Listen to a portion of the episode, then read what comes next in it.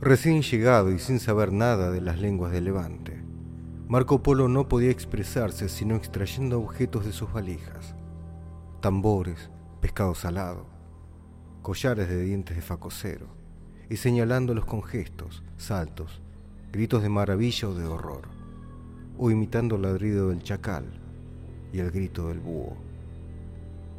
No siempre las conexiones entre un elemento y otro del relato eran evidentes para el emperador. Los objetos podían querer decir cosas diferentes. Un carcaj lleno de flechas indicaba ya la proximidad de una guerra, la abundancia de caza o bien una armería. Una clepsidra podía significar el tiempo que pasa o que ha pasado, o bien la arena o un taller donde se fabrican clepsidras.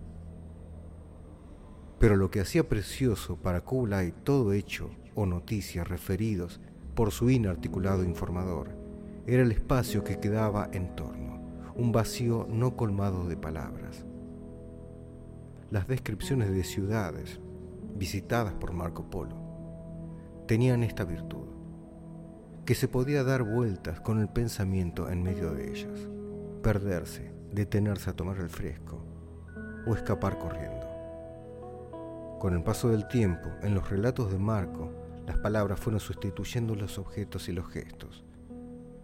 Primero exclamaciones, nombres aislados, verbos secos, después giros de frase, discursos ramificados y frondosos, metáforas y tropos. El extranjero había aprendido a hablar la lengua del emperador, o el emperador a entender la lengua del extranjero. Pero se hubiera dicho que la comunicación entre ellos era menos feliz que antes. Es cierto que las palabras servían mejor que los objetos y los gestos para catalogar las cosas más importantes de cada provincia y ciudad. Monumentos, mercados, trajes, fauna y flora. Sin embargo, cuando Polo empezaba a decir cómo debía ser la vida en aquellos lugares, día por día, noche tras noche, las palabras se le ocurrían menos. Y poco a poco volvía a recurrir a los gestos, a las muecas, a ojeadas. Así, para cada ciudad, a las noticias fundamentales enunciadas con vocablos precisos, hacía seguir un comentario mudo, alzando las manos de palma de dorso o de canto, en movimientos rectos u oblicuos, espasmódicos o lentos. Una nueva especie de diálogo se estableció entre ambos. Las blancas manos del Han, cargadas de anillos, respondían con movimientos compuestos a aquellas ágiles y nudosas del mercader. Al crecer el entendimiento entre ambos, las manos empezaron a asumir actitudes estables que correspondían cada una a un movimiento del ánimo en su alternancia y repetición. Y mientras el vocabulario de las cosas se renovaba con los muestrarios de las mercancías, el repertorio de los comentarios mudos tendía a cerrarse y fijarse. Hasta el placer de recurrir a ellos disminuía en ambos. En sus conversaciones permanecían la mayor parte del tiempo callados e inmóviles.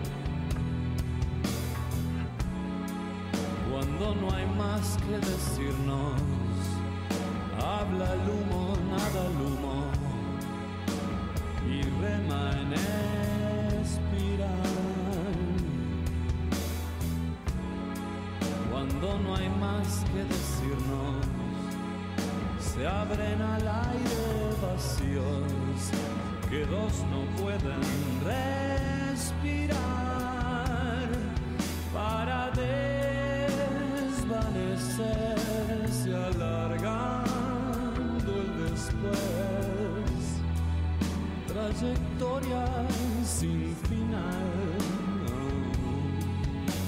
Distante placer de una mirada frente a otra, esfumándose.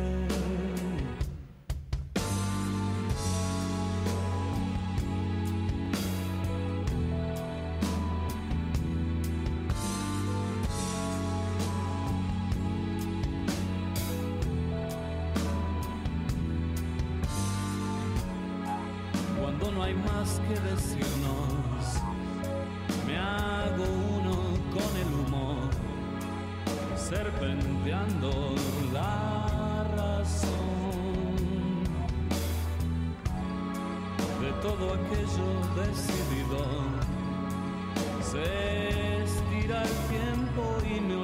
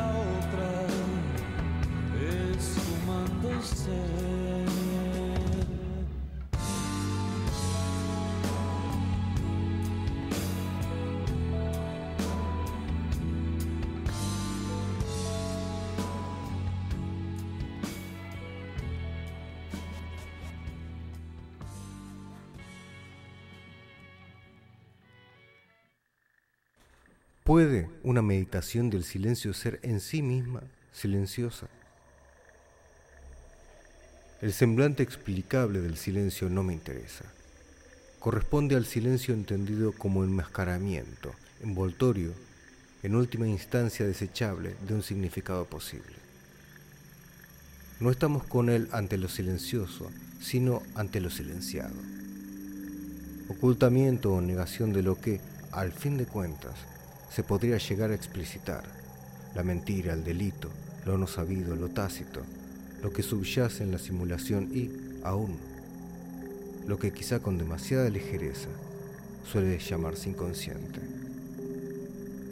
Yo no deseo hablar de lo que, acallado, podría sin embargo ser dicho alguna vez.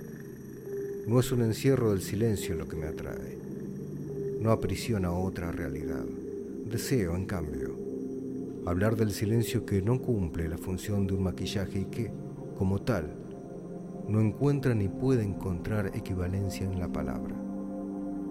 Quiero, en suma, hablar de un fondo irreductible. ¿Cómo hacerlo? ¿Cómo hablar de lo que no puede ser designado? Lo indesignable puede, empero, ser reconocido. El contacto con lo inconcebible impone a quien lo examine una figura sobresaliente, la del protagonista de esa experiencia. Señala a ese protagonista como destinatario del esfuerzo interpretativo, ya que se aspira a expresar algo que lo involucra a él y a nadie más que a él. De modo que no saldré de cacería. Sé que el silencio que me importa no puede ser atrapado, pero puedo tomar en consideración la conducta de quien ha sido subyugado por ese silencio mayor. Puedo ponderar su actitud. Puedo sopesar lo que manifiesta como cautivo. Recorrer el ámbito de su vivencia siguiendo el rastro del silencio que lo inspira y lo vertebra. Se advierte entonces que si no tiene objeto discurrir sobre el silencio, ese discurrir tiene, sin embargo, sujeto. Hay, se diría, una imagen sin forma en la que el hombre puede contemplarse sin verse. Es la del silencio primordial y a ella remite este libro. En el año 1991 se publica el libro El silencio primordial de Santiago Kovadlov, lo que acabamos de escuchar es el principio del prólogo del libro, este, que es su primer libro de ensayo porque hasta ese entonces solamente había publicado poesías. Desde 1978 creo que es el primer libro de poesías de Kovadlov. Eh, también tiene libros de cuentos infantiles. En el silencio primordial Kovadlov encara cierta presencia que identifica con lo que él llama el silencio primordial. Consta de siete capítulos que se corresponden con los distintos ámbitos en los que el escritor nota la, eh, la presencia de este silencio. La palabra en el abismo, que es eh, la poesía y el silencio, el silencio en la cura, que refiere a la instancia psicoanalítica, el silencio musical, el silencio matemático, el silencio monástico, el silencio en la luz, que es sobre la pintura, y el silencio amoroso. En estos distintos ambientes, Santiago Kovadlov encuentra la presencia de este silencio primordial a través de una escritura que por momentos puede llegar a verse algo apretada, pero nunca gratuitamente. En el fragmento, en el capítulo dedicado a la música, por ejemplo, leemos, La música nos busca para sumirnos en un desconcierto aleccionador, inconfundible como emoción en quien la escucha. Su significado, si lo hay, resiste invicto el acoso de la lógica lineal. Las raíces de la música parecieran hundirse en el sentimiento del tiempo, en el hombre que se sostiene en su transcurrir. Allí en el dominio de ese sentimiento que lo afirma y lo avasalla. El hombre ya no es lo que le pasa, o lo que le ha ido pasando, o lo que le podría llegar a pasar. De los contenidos diáfanos que dan sustento a la claridad de sus días y lo arraigan al suelo de las iniciativas, que lo confirman como ser emprendedor y concreto, se ve ahora forzado a desplazarse hacia el cristal de otra evidencia, la que lo decreta pasajero la que le dice qué pasa, qué ha ido pasando, qué ha de pasar, que se es irremediablemente uno una única vez. Así se juega en el oír el férreo destino de la existencia, en la música, expuesto al volumen de sus pasiones, el pasajero se oye transcurrir. El capítulo dedicado a la pintura quizás sea uno de los más bellos del libro lo que vamos a escuchar a continuación eh, es un fragmento que remite a una pintura, pero en realidad eh, se trata del capítulo dedicado a la poesía, ya van a ver por qué, aunque hace referencia a una pintura, a una pintura de Rembrandt. Lo que vamos a escuchar, eh, yo cuando lo leí en realidad a mí me remitió a otra pintura sobre una persona de la cual vamos a hablar en otros programas, que es Hildegarda de Bingen. Hildegarda de Bingen era una mística, poeta, eh, compositora alemana, de lo que en aquel entonces, en 1098 fue cuando nació, eh, lo que en ese momento vendría a ser el, Sacro Imperio Romano Germánico. La representación de Hildegarda de Bingen que hay en la obra Sidias, se la puede ver a ella escribiendo sobre unas tablillas de cera. Las tablillas de cera eran eh, algo que se usaba como, borrador. Constaba por lo general de dos tablas de madera que una de sus caras, que venían unidas entre sí, por lo general eran dos, podían ser tres o más, pero generalmente dos, unidas entre sí como si fueran las tapas de un libro, y que la parte que podríamos eh, ver nosotros venía cubierta con cera y con un estilete se podía escribir y con la parte contraria de ese estilete se podía borrar lo que uno había escrito. Este, servía para más que nada escrituras efímeras, lo que podían ser cuentas, eh, enseñar literatura o matemáticas, o en este caso para lo que para el uso que le podía dar Hildegarda, porque en el dibujo este, además de estar escribiendo sobre esta tablilla, se ve la presencia de unas llamas sobre la cabeza de ella. Y también se ve a un escriba, alguien que está mirando a través de una pared que está como del otro lado, que es el que toma nota de lo que ve que ella va escribiendo en su tablilla de cera.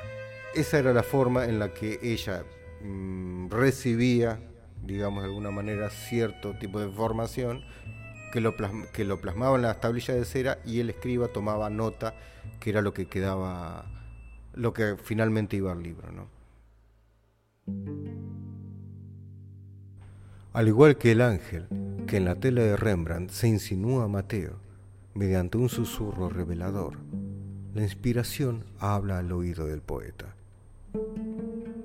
El gesto de extrema discreción con que el ángel se dirige a su oyente absorto despierta irresistiblemente nuestra curiosidad y, de inmediato y ante todo, quisiéramos saber qué le dice. Pero si anhelamos saber qué le dice, cabe preguntarse en primer término, ¿qué representa aquel que habla? Concentrémonos para ello en la obra de Rembrandt. Data de 1661. Se titula El Evangelista Mateo inspirado por el ángel. Observemos ante todo a Mateo. Se lo ve sumido en una actitud expectante. Suspendido el gesto de escribir, empuña la pluma en su mano derecha. Está en silencio, inmerso en un silencio concentrado.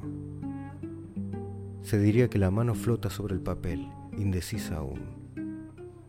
La mirada y el ceño no disimulan el esfuerzo de discernimiento en el que todo el cuerpo, tenso, erguido, parece comprometerse.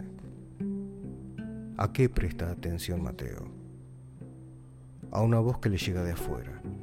Mientras calla, el evangelista oye concentrado, no lo que de él mismo proviene, sino lo que viene hacia él. Su atención no es comprensiva, sino aprehensiva. No entiende, atiende esta remota necesidad de representar al hombre agraciado por el poder de expresión como alguien expuesto a una fuerza incondicionada, ajena a su poder y voluntad propios, guarda, a mi ver, relación con la sabiduría y no con el prejuicio o la ingenuidad. Fuera del hombre, más allá de las fronteras de su entendimiento, está la nada, lo real y irreductible, según Kant a las facultades interpretativas de nuestra percepción. Lo real no homologable al mundo objetivo, aquello que se resiste al entendimiento bajo el nombre de lo indesignable. En esa medida, al escuchar al ángel, Mateo presta oídos no a lo inteligible, sino a lo ininteligible. No escucha lo que puede comprender, sino lo que puede creer lo inconcebible. En consecuencia, al escribir, no transcribirá lo escuchado.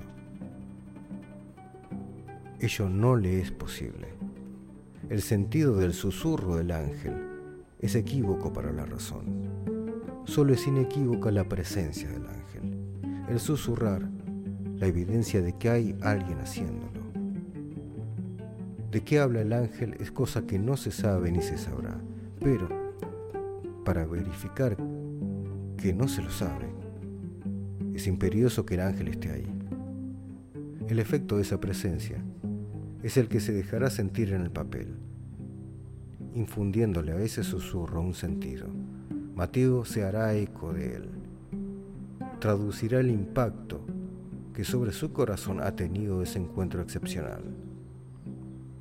La suya será una palabra inspirada en la medida en que logre atribuir un sentido a lo que de por sí no puede otorgárselo y sin embargo lo requiere.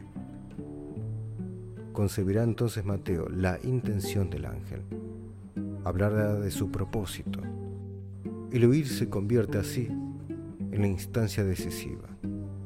El oír, o sea, el interpretar, el brindar un valor al inacible murmullo del habla trascendente al hacerse eco de la voz del ángel. Mateo no lo repite, sino que lo traduce.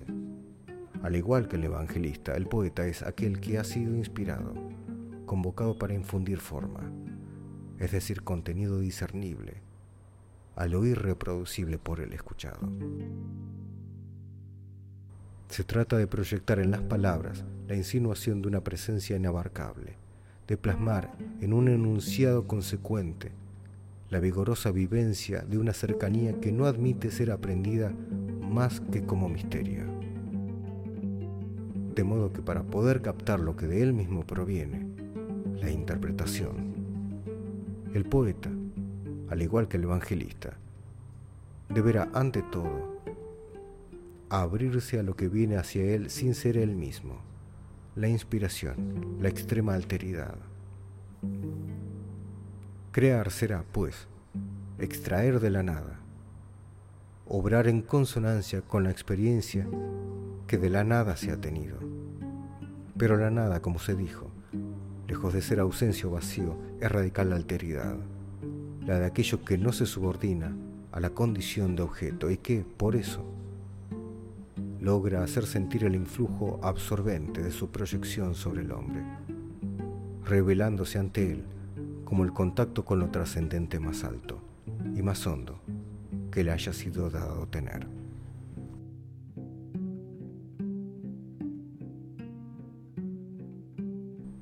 Puede, en consecuencia, sostener que lo que al poeta convoca en términos de inspiración no es nunca un discurso conformado de antemano ni un mensaje explícito, precisamente porque no lo es.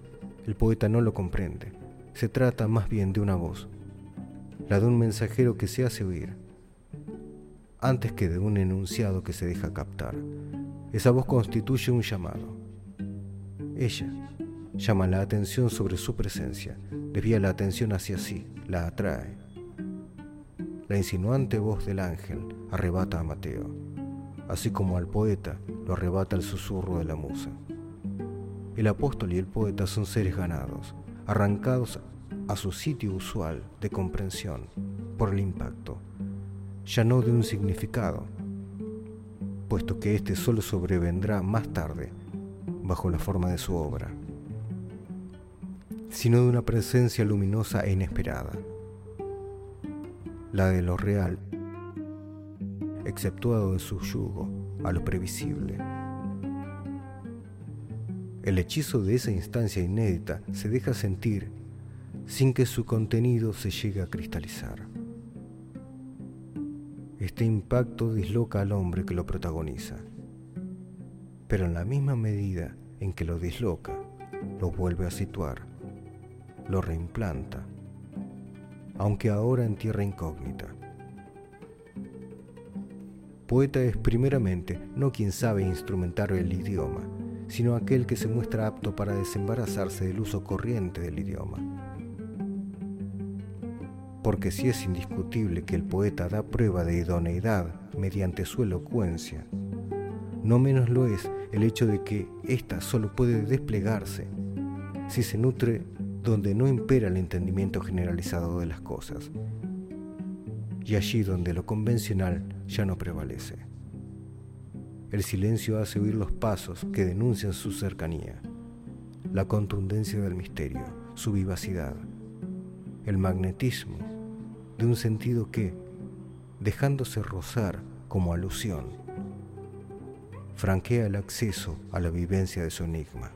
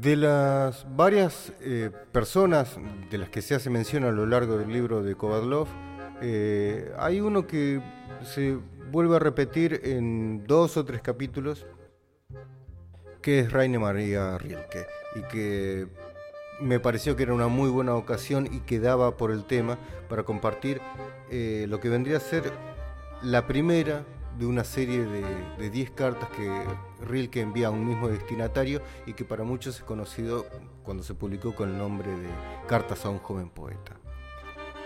Como Rilke va a ser también, va a estar presente en algún futuro programa, por ahora bástenos una muy, muy, muy breve apunte, un muy breve apunte biográfico y decir que para Rilke la poesía es un compromiso vital inclaudicable y no tan solo expresión literaria. Por eso, ante el generalizado concepto de que los versos son fruto de los sentimientos, él nos advierte que son experiencia, un acto intransferible que se inicia en la sangre misma de cada uno y que obedece a una ley propia. La niñez de Rilke transcurre en soledad, la preadolescencia en dos rígidas escuelas militares, donde hiere su sensibilidad con burlas y constante incomprensión. Liberado al fin de este ámbito que le es tan ajeno, regresa por un tiempo a Praga, la ciudad natal. Desde entonces y hasta el fin de sus días, será un constante viajero, un lúcido interlocutor, un ser que indaga cuál es la misión del hombre en el universo, y un poeta, tan solo y nada menos que poeta. Lo que sigue a continuación vendría a ser la primera de estas diez cartas. Carta 1. París, 17 de febrero de 1903. Muy estimado señor, Hace unos días recibí su carta. Quiero agradecerle su amplia y afectuosa confianza. Poco más es lo que puedo hacer. No aludiré al estilo de sus versos, pues todo intento de crítica me es ajeno. Nada resulta más inadecuado que abordar una obra de arte con terminología crítica. De ello siempre derivan malentendidos de variada índole. Las cosas no son tan tangibles, ni tan susceptibles de ser descriptas como suele hacérsenos creer. La mayor parte de lo que ocurre es inexpresable, se consume en un espacio en el cual jamás ha penetrado palabra alguna. Y más inexpresables aún son las obras de arte, existencias grávidas de secretos y con vida perdurable, al contrario de la nuestra, que es efímera. Dicho esto, solo puedo agregar que sus versos no revelan estilo propio, aunque sí balbucientes y rescatados gérmenes de personalidad. Lo percibo más claramente en el último poema, Mi alma. En él, algo que es peculiar de usted quiere convertirse en palabra y música. Y en la hermosa poesía, a Leopardi se acentúa, al parecer, una suerte de afinidad con este grande, con este solitario. Sin embargo, las poesías aún nada son en sí mismas. Ninguna de ellas es independiente, ni siquiera la última ni tampoco la dedicada a Leopardi. La amable carta que las acompañó arroja luz respecto de algunas carencias que percibí al leer sus versos. Con todo, no puedo especificarlas. Pregunta a usted si sus versos son buenos. Me lo pregunta a mí. Ya se lo ha planteado a otros. Los envía a las revistas, los compara con otras poesías y se inquieta cuando ciertos editores rechazan sus intentos literarios. En lo sucesivo, ya que me permite aconsejarle, ruégole que abandone todo eso. Usted mira hacia afuera y es precisamente lo que no debe hacer de ahora en más. Nadie puede aconsejarle ni ayudarle, nadie. Solo hay un recurso, vuelva sobre sí mismo Indague cuál es la causa que lo mueve a escribir. Examine si ella expande sus raíces en lo más profundo de su corazón. Confiésese a usted mismo si moriría en el supuesto caso que le fuera vedado escribir. Ante todo, pregúntese, en la más silenciosa hora de la noche, ¿debo escribir? Urge dentro de sí en procura de una profunda respuesta. Y si esta resulta afirmativa, si puede afrontar tan serio interrogante con un fuerte y simple debo, entonces construye su vida según esta necesidad. Su vida, hasta en los más vacíos e insignificantes momentos, debe convertirse en señal y testimonio de este impulso. Después, acérquese a la naturaleza. Entonces, procure expresar, como si fuera el primer hombre, aquello que ve y experimenta, aquello que ama y pierde. No escriba poesías de amor. Al principio evite las formas demasiado comunes y habituales. Son las más difíciles, pues se requiere una fuerza grande y madura para gestar algo propio allí donde existen buenas y hasta a veces brillantes tradiciones. Por eso, descarte motivos generales y encamínese hacia aquello que su cotidianeidad le ofrece. Exprese sus tristezas y deseos, los pensamientos pasajeros y su fe en alguna forma de belleza. Hable de todo eso con la más honda, íntima y humilde sinceridad y utilice para expresarse las cosas de su entorno, las imágenes de sus ensueños y los objetos de los recuerdos. Si su vida diaria le parece pobre, no la culpe, cúlpese a sí mismo. Dígase que no es lo bastante poeta como para atraer sus riquezas. Para los creadores no hay pobreza, ni sitio que sea indiferente. Y aun cuando usted estuviese en una prisión cuyas paredes impidiesen que rumor alguno del mundo llegara hasta sus sentidos, no le quedaría siempre su infancia, esa riqueza preciosa, imperial, ese cofre de recuerdos. Vuelva usted a ella su atención. Intente recuperar las sumergidas sensaciones de aquel vasto pasado. Su personalidad se fortalecerá, su soledad se poblará y convertirá en una morada de luz crepuscular, ante la cual pase lejano el estrépito del mundo. Y si de esta vuelta a su interior si del estar inmerso en el mundo propio surgen versos, no pensará en preguntarle a nadie si los versos son buenos. Tampoco tratará de que las revistas se interesen por tales trabajos, pues usted disfrutará de ellos como de una apreciada posesión natural por ser jirones de su propia vida. Una obra de arte es buena si nace de la necesidad, en esta característica de su origen está implícito su juicio. No hay ningún otro. He aquí por qué, estimado Señor, no he sabido darle otro consejo sino este, volver sobre sí y sondear las profundidades de donde proviene su vida. En esa fuente encontrará la respuesta a la pregunta acerca de si debe crear. Admítala tal como suena, sin interpretarla Puede que usted sea convocado por el arte, entonces asuma su destino y llévelo, con su pesadumbre y grandeza, sin indagar jamás acerca de cuál es la recompensa que puede venir desde fuera. Pues el Creador tiene que ser un mundo para sí y hallar todo en sí mismo y en la naturaleza a la cual se ha incorporado. Pero después de esta inmersión en su mundo y en sus soledades, quizás usted deba renunciar a ser poeta. Basta que sienta, como queda dicho, que podría seguir viviendo sin escribir para no permitírselo en absoluto. Aún así, esta introspección que le pido no habrá sido en vano. De cualquier modo, a partir de entonces, su vida encontrará caminos propios.